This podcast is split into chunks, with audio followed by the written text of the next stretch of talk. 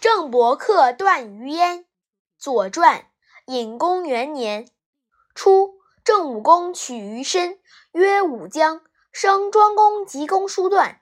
庄公戊生，经姜氏，故名曰戊生，遂戊之。爱公叔段，欲立之，弃请于武公，公弗许。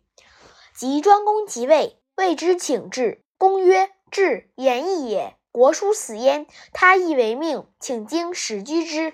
谓之京城太叔。寨正曰：‘都城过百治，国之害也。先王之治，大都不过三国之一，中武之一，小九之一。今京不录，非治也，君将不堪。’公曰：‘将氏欲之，焉必害？’对曰：‘将氏何晏之有？不如早卫之所。’吾始自慢，慢难图也。蔓草犹不可除，况君之宠弟乎？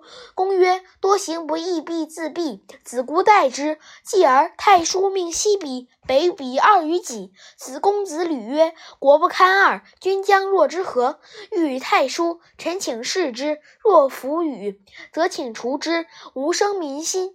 公曰：无庸，将自急。太叔又收二以为己意，至于李严。子封曰：“可以，后将得众。”公曰：“不义不逆。”后将崩，太叔玩具，善甲兵，具足胜，将袭郑。妇人将起之。公闻其妻曰：“可以。”命子封率车二百乘以伐京。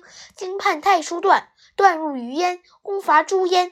五月辛丑，太叔出奔公。书曰：“郑伯克段于燕。”段不替，故不言帝。如二君，故曰客称郑伯姬是教也。谓之正治，不言出奔，难知也。遂至将氏于城郢，而视之曰：“不及黄泉，无相见也。”继而悔之。颍考叔为颍谷封人，闻之有献于公。公赐之食，食始而肉。公问之。